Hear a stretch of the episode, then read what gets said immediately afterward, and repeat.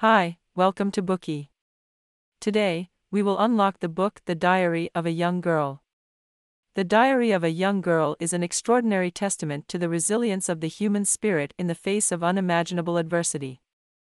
Penned by Anne Frank, a spirited and perceptive Jewish teenager, this book offers a poignant insight into the horrors of the Holocaust, simultaneously exploring the universal complexities of adolescence.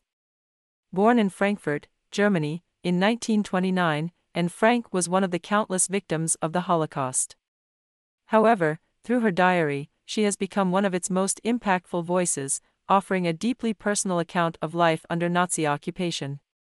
When her family moved to Amsterdam to escape the escalating persecution of Jews in Germany, they couldn't have foreseen the harsher trials that awaited them. When the Nazis invaded the Netherlands, Anne, along with her family and others, retreated into a secret annex, living in constant fear of being discovered during her two years in hiding, and used her diary, a gift for her 13th birthday, as a confidant, recording not just the events unfolding around her, but also her innermost thoughts, dreams, and fears. Her diary entries offer a vivid depiction of life in hiding the fear, the claustrophobia, the challenges of living in close quarters with others, yet are interspersed with the reflections and musings of a young girl coming of age. What makes this diary truly remarkable is Anne's spirit. Despite the grim circumstances, her vivacious personality, curiosity about the world, and unwavering optimism shine through. She ruminates on topics like love, friendship, identity, and freedom, exhibiting wisdom and introspection far beyond her years. Anne's hopes for the future and dreams of becoming a writer lend an added layer of poignancy to her account, given her untimely death in a concentration camp. Reading the diary of a young girl is an emotional and profoundly moving experience.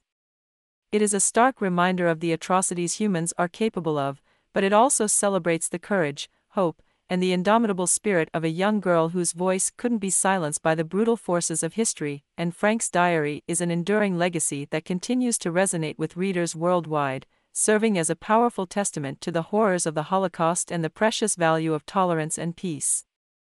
This compelling narrative draws you in, inviting you to experience a slice of history through the eyes of an extraordinary girl. Embark on this journey with, and it is not just a book to be read, but a life to be experienced, remembered. Next, we will explore this book in three parts. Part 1 Life Before Hiding. Part 2 Life in the Secret Annex. Part 3 Anne's Inner World.